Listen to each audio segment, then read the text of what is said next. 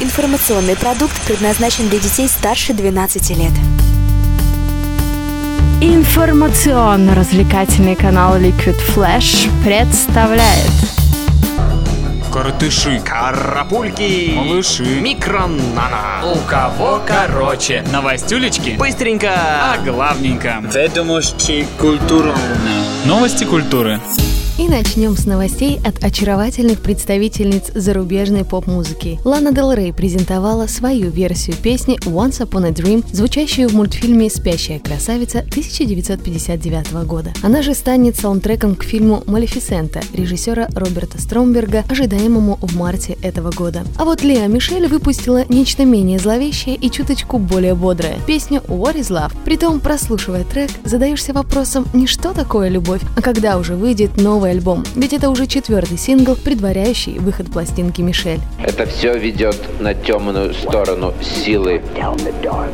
Disclosure и Лорды выступят вместе на церемонии Brit Awards 19 февраля этого года. Неудивительно, ведь у британского электронного дуэта целых четыре номинации на премии. Лучшая британская группа, лучший британский новый исполнитель, альбом года и лучший международный исполнитель. А вот за звание лучшей международной группы будут бороться Haim, Kings of Leon, Daft Punk и Arcade Fire.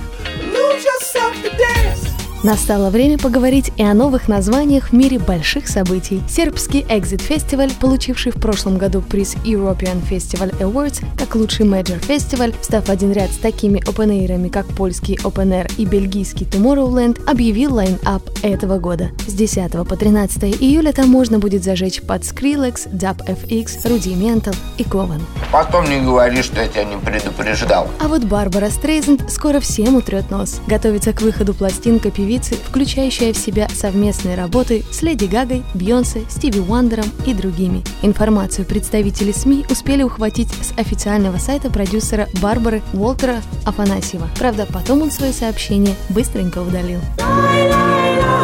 И, наконец, новости отечественного шоу-бизнеса. В Москве в минувший понедельник состоялся фотокол с Даниилом Козловским, посвященный его участию в фильме «Академия вампиров». Во время встречи с журналистами актер признался, что получить роль в этом грядущем голливудском шедевре ему помогла Красная площадь, вид которой во время онлайн-кастинга сыграл решающую роль. Как говорится, дома и стены помогают. У кого короче.